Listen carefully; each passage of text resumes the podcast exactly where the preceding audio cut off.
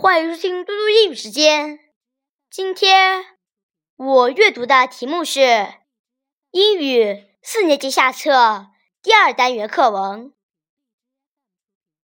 Unit Two. What time is it? London. Twelve noon. It's twelve o'clock. It's time for lunch. Beijing. Eight p.m. It's time to watch TV. Cairo, 2 p.m. It's 2 o'clock. Let's play football. Okay. What time is it? New York, 7 a.m. What time is it? It's 7 o'clock.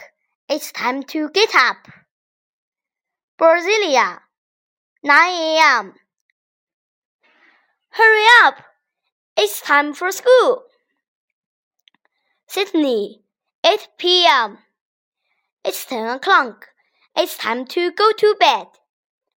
谢谢大家，明天见。